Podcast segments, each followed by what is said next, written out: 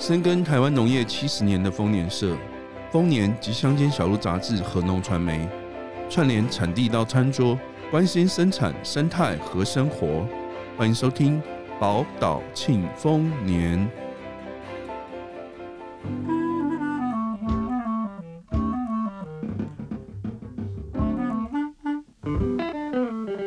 农民之友，生产之道，欢迎收听丰年报报。大家好，我是小慧。大家好，我是俊恒。咦，这是我们丰年新一期的 Podcast。我们今天要来谈生态农产品。从石虎香蕉到烧翁来，生态农产品红什么？诶，小慧，你有没有注意到这几年超市的架上出现了好多跟生态啊、动物有关的农特产品，比如老鹰红豆啦、黑刺渊米啦、蓝雀茶，它们到底背后是什么样的概念啊？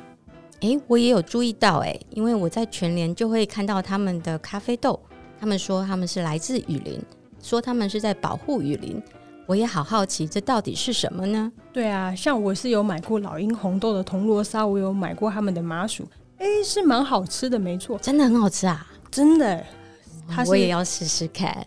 对，料很实在，而且真的是很甜美。不过我也好奇，它确实价格是贵了一点。那它对于消费者的吸引力在哪里？为什么是这些产品？而且又为什么是老鹰跟红豆，或者石虎跟香蕉要被送作堆？你是不是也有好奇过啊？我很好奇啊，我也想问问看说，说到底是怎么一回事啊？这就是我们今天这一集要先跟大家介绍一个概念，然后我们再来谈谈，诶，那这些物种跟这些生态农产品之间的关联是什么？首先，我们要介绍的是生态系服务的概念。什么是生态系服务啊？好高深的感觉。这么讲好了，大家应该有注意到，在我们的生态保育的大方向的政策里面，其实我们有所谓的保护区，比如说在国家森林公园啊，或者是在一些自然保留区，他们都会有一些保留特定的动植物。可是，在这些保护区之外，其实大家知道吗？台湾大概百分之六十四在植物红皮书上记载的物种，还有超过半数的保育类动物，它其实是生活在与我们人类的开发生活区域比较接近的浅山平原。那如果说我们要一同保育这些生活在浅山平原上的动植物，可是这些地方同时也是一些农民，他必须要进行他的农耕生活，或者是他传统。世世代代都居住在这个地方，一方面是最容易受到开发压力以及惯性农业耕种影响的区域，同时也是他们的生产所在地。那这样子下来，我们如果要保育他们这些动植物的话，我们又不能够强制的把这些地方划设为保护区，不管是要做土地征收的，涉及到土地征收，或者是要强制的去。制定一些规范，设定这些农民可能不能进行哪些行为，对他们来说，嗯，想必难度也很高，也很容易受到反弹。所以说，要让这些农民兼顾他们的生活，又可以维持在地生态的生物多样性，生态服务给付的观念就出现了。诶，这就让我想到，诶，我娘家耶，我因为我哥哥上次才发给我一张照片，发现是幼小的角鸮闯入了我们家。那一天我才发现，哎，原来这些保育类动物这么靠近我们哎。确实，现在也有越来越多农民关注到说，哎，确实在他的田区，在他的生产地上，其实他跟动植物之间是非常亲近的。那他使用的农药啦，或者是呃施肥的方式，他耕作的时间，都会影响到这些作物的栖息。所以说，生态服务给付的制度，其实在国外它又叫生态薪水。它其实就是说，哎，居然这些农民有注意到这些动植物，那如果站在一个保育的目的之下，我们也希望补贴跟鼓励这些农民，一方面是可以协助保育这些濒危动植物的栖地，同时它也可以把这样的生态行为转换成一种货币，概念上有点像是他们变成了我们的土地管理者，那我们由公家的单位来支付他们薪水。哎，你这样一说的话，很多农民啊都会讲。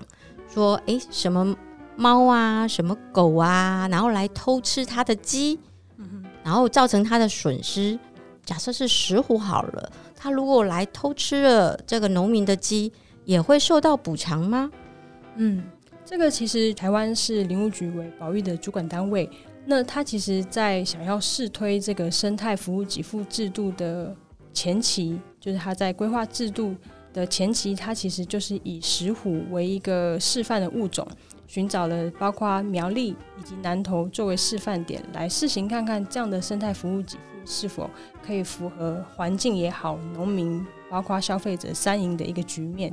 所以说，小慧刚提到的石虎，其实从二零一九年林务局就与南投县政府、还有中寮乡公所等农民团体一起来试办了友善石虎的生态服务给付计划。那它的里面就有三个方向，一个是友善农地给付。一个是自主监测给付，一个是巡护给付。那在这三个给付底下，就可以很全面的去观测，说这样子的生态保育行为是否对于石虎友善，对于农民也是有利的。诶，你说它是对农地给付，嗯哼，或是对它的生态给付，可以再跟我们分享一下吗？因为听起来好困难哦。嗯。它在友善农地的部分，其实它最简单就是，呃，它底下分了大概五个主要的农事行为的规范，比如说它不能使用除草剂，农民要用草生栽培的方式，或者是它不可以使用鸟网，还有灭鼠药啦，或者是捕兽夹这些会伤害到野生动物的一些资材，以及它必须要是开放的空间，它可能如果是温室或者是室内网室就不太适合。还有最后一点，小辉刚提到的，就是它不能够放养犬猫，也就是家猫家狗。为什么呢？因为其实这些家猫家狗有一些，如果说它在野外，或者是它在乡下的环境，它是很奔放的，那它都有可能会伤害到，比如说比较幼小的石虎。所以说不可以放养犬猫，这也是在友善农地给付的，这是最后一项。诶，这让人家非常惊讶诶。因为在山上，应该或者是说在农民家里，应该每户人家都会多多少少会养一只狗来顾家。那这样的话，好像会有一点限制感。它其实是有划设在一定范围内，你的犬猫是必须呃，就是用铁链也好，或是用其他的绳子的方式，让它。没有办法随意行动。在石虎的部分的话，它的敏感性其实是非常高的，警觉性很强。它主要是在限制你的广大的田区的部分，你可能不能够任意的放养犬猫。如果说你要在你的住家附近，呃，养狗啊、养猫，这都是没有问题的。哦，原来如此。所以其实是在我们的生产田区的部分，就是要做一点限制。提供给这些保育动物们一些活动的空间，是这个样子的吗？嗯，没有错。那在讲完友善农地给付的部分之后，第二个自主通报的部分，举个例子，现在在进行这样子的服务给付政策，包括南投中寮乡也是跟我们的特生中心非常的接近。所以说，特生中心的研究员在一方面执行这样的政策，同时也在跟农民合作，说，哎，鼓励他们，如果说你。今天有看到、注意到你的鸡舍附近、你的田区附近有石虎来过的踪迹，包括排遗或者是脚印的话，你可以先通报给特生中心。你只要主动通报，你只要一次单一场域就是三千块。哦，对，那这还没有完哦。OK，你自主通报，你而不是像可能以往的话，比较会是农民因为气愤或者是怕说这些石虎。进一步进到鸡舍设一些捕兽夹，他怕说这样子会去伤害到他。你只要主动通报，那他们的话就会协助你用其他更友善的围网的方式去保护鸡舍，并且在你的网舍附近架设自动照相机。如果说你愿意配合去架设自动照相机的话，它也是一个场域可以再补助你一万块。对，所以前面的你如果有看到。中机先三千块，如果说你愿意配合照相机，并且有照到的话，就是再补助你一万块。这对农民来说其实是非常有吸引力的。哇，我听了我都想要去旁边守候一下，看看我我家这边有没有出现啊。其实研究员也有分享到说，农民的观念里面，可能从上一代上上上代，他们就会觉得说啊。如果家里的鸡舍有鸡不见，一定是石虎害的啊！所以石虎其实一直背负着一个偷鸡的污名。没错，这里我也常常听到，我妈他们都会跟我说，山猫来抓了。那山猫其实就是石虎这一类的嘛。对，只要是特别神秘，然后一般人不可测、不可呃轻易接近的动物，可能乡下的人或是农民说啊，那一定如果有什么坏事情发生，那应该就是他们做的。但是也是因为呃，在这样的给付政策下，透过了自主通报这个呃这个给付方案来。免费帮农民架照相机，那照相机拍到之后，哦，确实，其实很多时候是野化之后猎捕能力变强的，不管是猫啊、狗啊，甚至是食蟹獴来抓鸡。啊，农民如果真的看到照片啊，恍然大悟，其实石虎不完全背负着这么多的原罪。对啊，十五好可怜哦，一直被误会。诶，你刚刚提了前面两种，可是还有第三种社区巡护呢？那在社区巡护也是在中寮乡这个地方，这地方很有趣。比如说，它有一座宫庙叫永圣宫，永远的永，兴盛的盛。因为前面的友善农地给付，还有自主通报给付，渐渐开始实施之后，哎，农民都开始对石虎有了一些亲切感，所以他们也愿意说自主来成立这样的社区巡守队。包括这个永盛宫是台湾第一个以宫庙组织为单位来申请成立巡守队的一个组织，那他们呢，确实在他们近一两年每月的固定巡守的过程中，他们就有发现受伤的石虎，并且通报给特生中心，而且他们就很有趣，他们就把这两只石虎，一只取叫勇哥，一只取叫胜哥，哎、欸，感觉就甘心了呢。对啊，而且研究员就说，有的时候他们会往返在山间小路上面去。呃，去寻找石虎的踪迹嘛。那其实路上遇到村民，村民就说：“哎、欸，你们今天是在追勇哥还是追胜哥？哎、欸、啊，胜哥现在在哪里活动？”他们其实就是真的是把他们当做自己的一家人，大家都想要来保护他，甚至都抬出神明的力量了。嗯，对。而且讲到这个石虎的给付啊，在二零一九年林务局开始试办这个友善石虎生态服务给付方案之前，特生中心还有在地的一些组织就已经有在推行的是友善石虎标章。友善石虎标章，哎，这我有见过，我有看到在家乐福这边，他们的水果上面好像是香蕉，还有柳丁，好像都有一个标志，很可爱的猫头。嗯哼，对，那就是石虎的造型。那它这个标章呢，其实就包括了刚才说的这友善农地给付的里面谈到的不能使用除草剂啦，还有不能使用鸟网啊、捕兽夹等等的这些承诺，再加上农民他有申请到有机认证或者是绿色保育标章，这几项承诺加上这两种标章二选一，他就可以去申请这个友善石虎标章。诶，可是这个友善石虎标章，你可以看到有彩色的，也有黑白的，这两种有什么样的差别呢？嗯，在小慧提到的前面彩色版的友善石虎农作，简单来说，它的标准稍微严格一点。在黑白版的部分，它其实就是也包含了前面提到的这几项呃友善农地的承诺之外呢，它可能因为这个农民他所在的田区。或者是他耕作的作物，他可能一时之间暂时还无法申请到有机认证或是绿保标章。那他如果说只要有产销履历，同样也是有经过国家标准、国家审核的产销履历，他就可以申请到的是黑白认证，黑白的友善石虎标章。所以这个黑白的石虎标章也是说，其实虽然它不是纯有机，但是它还是有石虎在这边出没，而且受到保护的喽。嗯，没错，在当时的访问中，有一位种柳丁的大哥，他其实也很有趣，因为他有分享到说，当初他是种柳丁，那柳丁要不用药，蛮有难度的。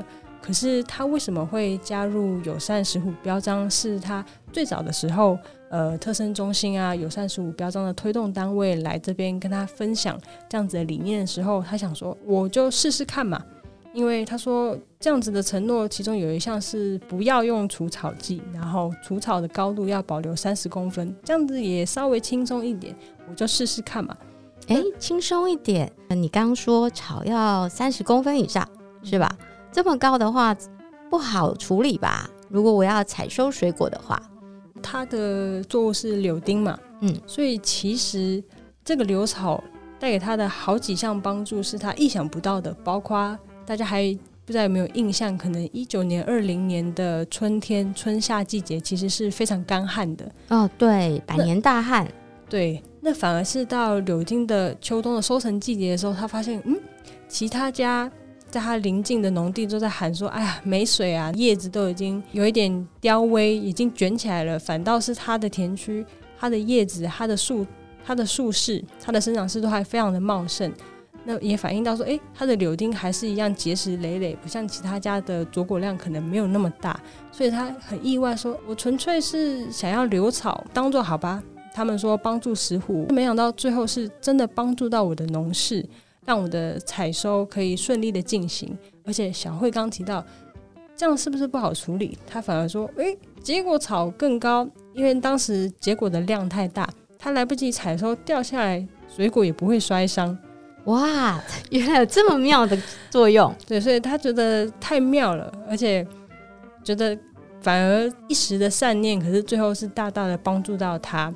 然后它的石斛柳丁，虽然说它的外皮比较不好看，因为它确实为了要符合这个认证的标准，它必须要减少用药。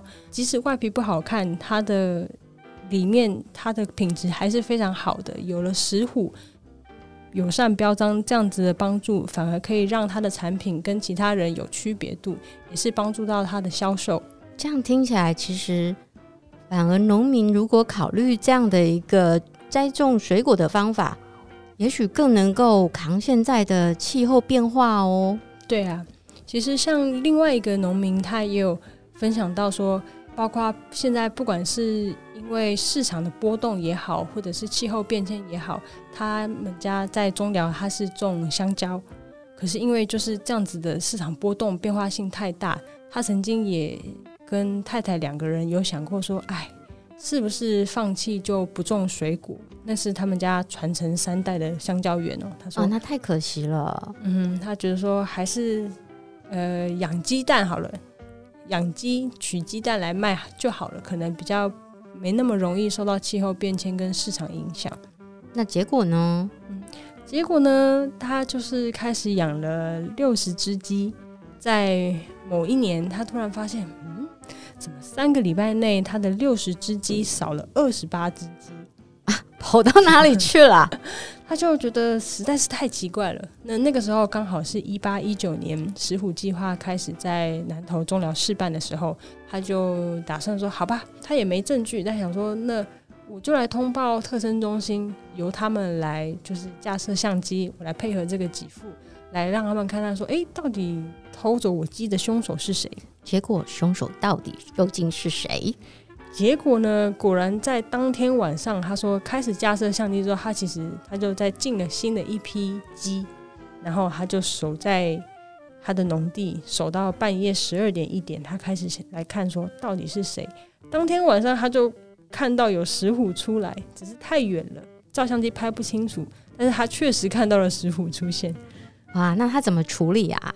那他其实就是像刚才讲的，呃，在我们的生态服务给付计划里面，其实并不是要辅导这些呃农民跟动植物对立，不是的，而是希望他们可以以一个更友善、和谐的方式来共存在这块土地上。所以说，就辅导他用比较友善的围网，帮助他把鸡舍做一个更好的保护。那这样子，其实石虎发现说，诶，这个难度偷鸡难度越来越高。而且常常败兴而归，他就自然而然不会靠近这个区块了。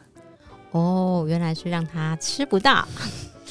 对，而且也是因为这样子，他们开始认识说，哎，原来他的这一块田地真的常常有石虎经过，有石虎出没。那他反而觉得说，好吧，那如果我继续种这样子的香蕉，然后呢，刚好配合当时的友善石虎标章以及生态给付，让他的。石虎香蕉上架到家乐福通路，让他其实反而有跟人家不一样的机会。他其实对他来说，心里也是有一个比较安定感，因为在家乐福通路是用保证收购的方式，让这些农民就专心做他最在行的农事，并且保护土地。那由家乐福这边来协助他们的通路。你讲到家乐福，其实我之前啊，就也因为好奇这个案子，去采访了一下家乐福的水果采购课课长。诶，这个课长叫卢胜泰，他专门采购我们本土的这个水果。那时候很好奇，我就问他说：“这个石虎标章的这个水果的收购价格怎么样啊？”然后他告诉我说：“哦，比起市价是多了蛮多钱的。”嗯，那我就问他说：“哎，这么多钱，你为什么愿意买呢？”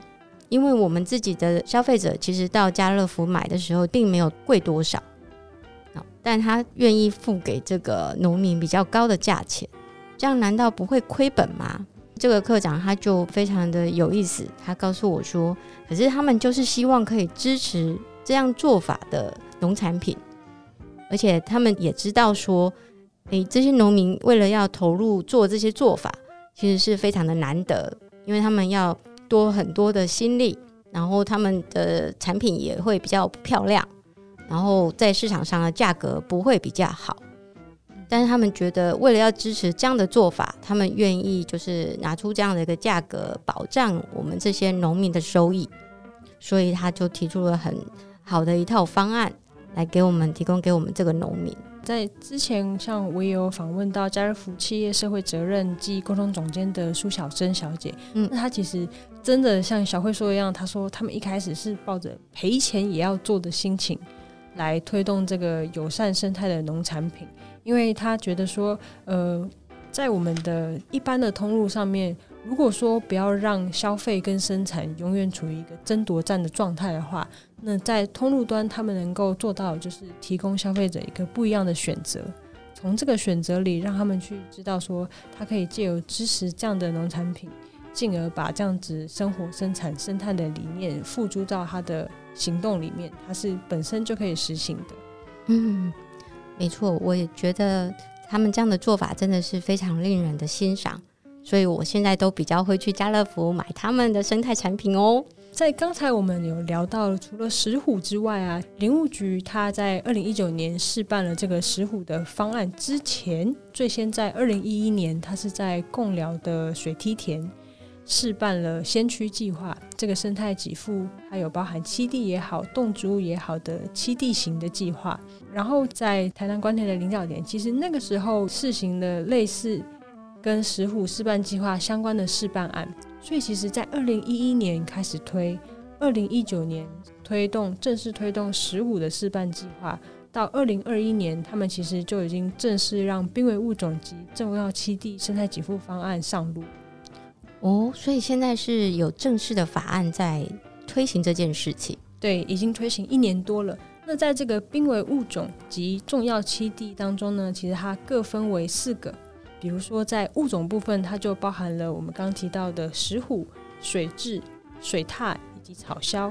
那在重要栖地的部分，就包含水梯田、水田、陆上鱼温以及私有保安林。哦，那这些我们平常时都买得到他们的产品吗？嗯，其实，在石虎跟草鸮、水蛭的部分，应该是还有水梯田的部分，其实都。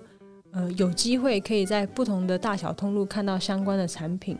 不过，呃，稍微补充一点的是，大家也许会好奇说，哦，好吧，那台湾那么多种动植物，为什么先是这四种？对啊，为什么？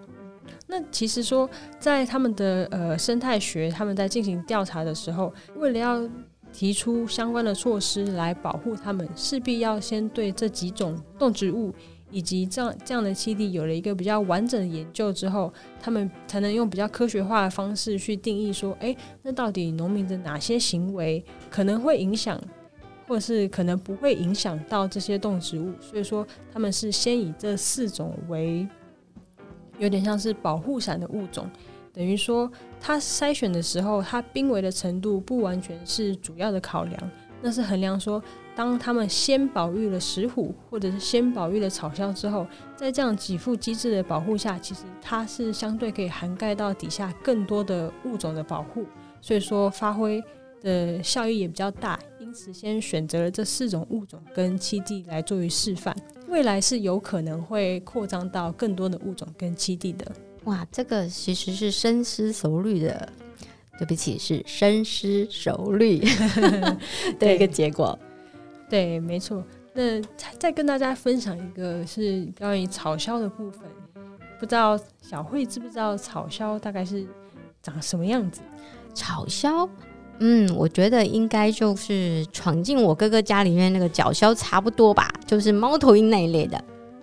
哦，诶，猫头鹰类确实都蛮害羞的，这一点可能相通。不过角鸮它很明显是它的耳侧会有两个突出的耳朵，没错没错，很明显，对，像角一样，所以叫角鸮。嗯，那草鸮呢？难道是草上头上戴草帽吗？诶、欸，它的脸上是毛茸茸的，没错。那它其实有些人会开玩笑叫它猴面鹰哦。对，它在中南部的乡下其实蛮常会用猴面鹰这个这个名词来形容它，或者是叫它苹果脸。苹果脸，诶、欸，这我真的没见过诶。它主要都出现在哪里啊？它主要是出现在嘉义、台南、高雄，甚至到屏东的河川茅草丛中。所以说它是生活在草地上，它是草栖型、地栖型的猫头鹰，而不是像一般人印象中住在树上，所以它才叫做草鸮。哦，好特殊哦！原来是住在草地里的这个猫头鹰吗？嗯哼，对啊，它的数量其实非常的稀少哦。它现在全台不到五百只，它是一级的濒危保育物种。那以前其实也就是因为它数量太少。很难得可以观测到它的生态行为，所以说其实大部分从农民到研究人员，其实都很难去具体的认识它，进而了解说要怎么保育它。连我都不知道，真的是非常非常的稀少哎。要如何保育它，其实是从几年前，呃，在屏科大的鸟类生态研究室，有一位呃洪孝宇博士。以及其他的研究员，他们发起了一个鸟类栖架的计划，才能够进一步观察到它的生态行为。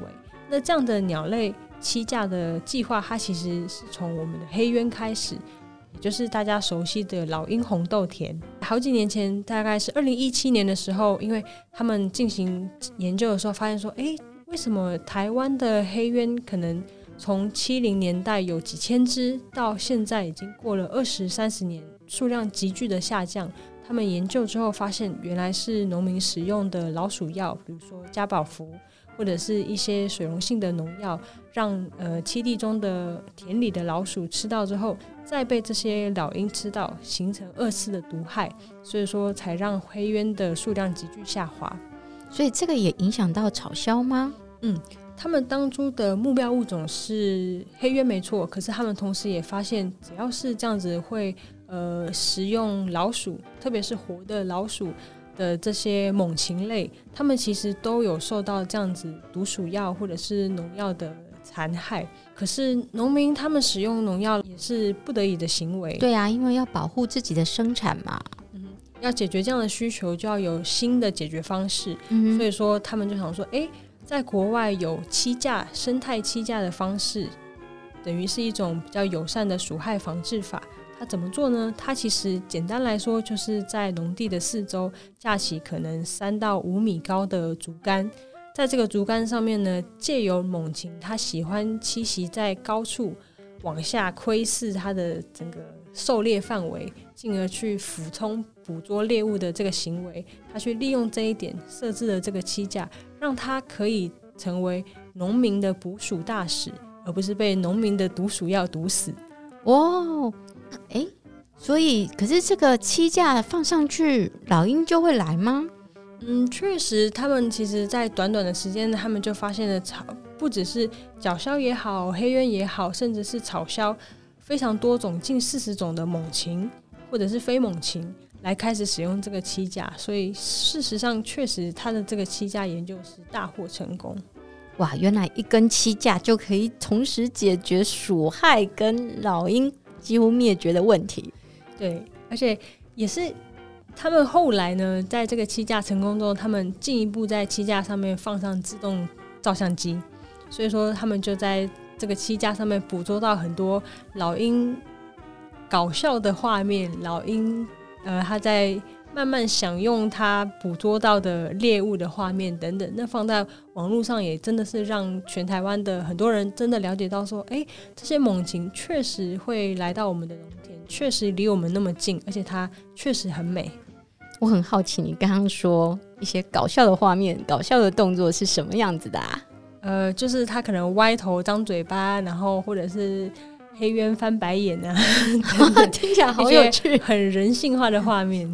听起来，这个本来以为是凶猛的老鹰，现在都变得可爱起来了呢。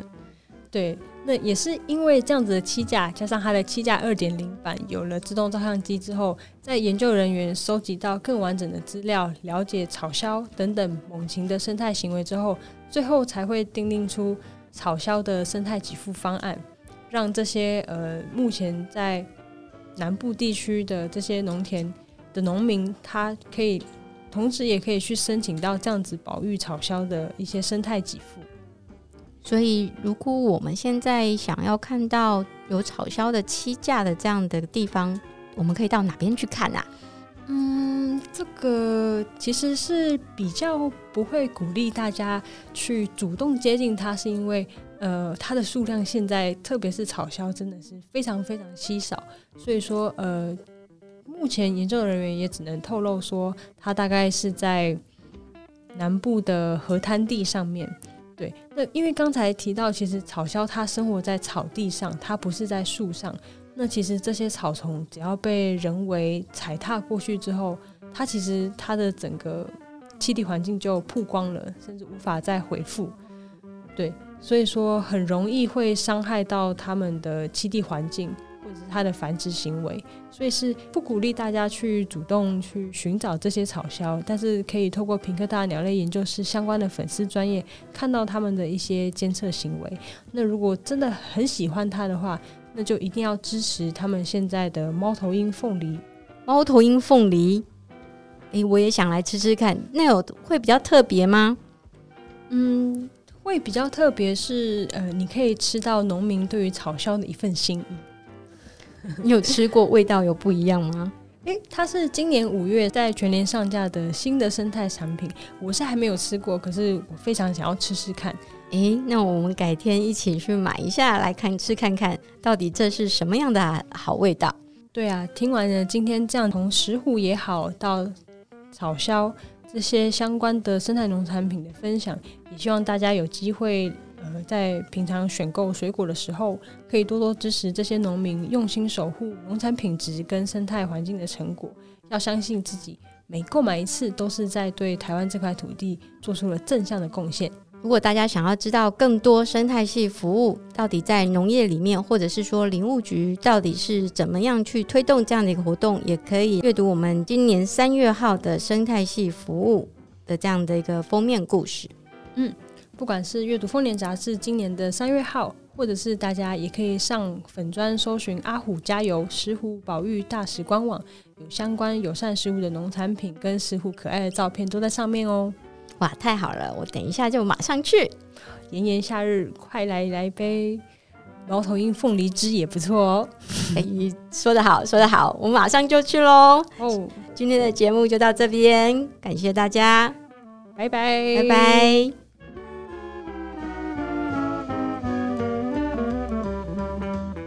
感谢您喜欢我们的节目，欢迎帮我们点赞和分享，或留言给我们宝贵的意见，以及随时关注农传媒网站，获得最及时专业的农业资讯。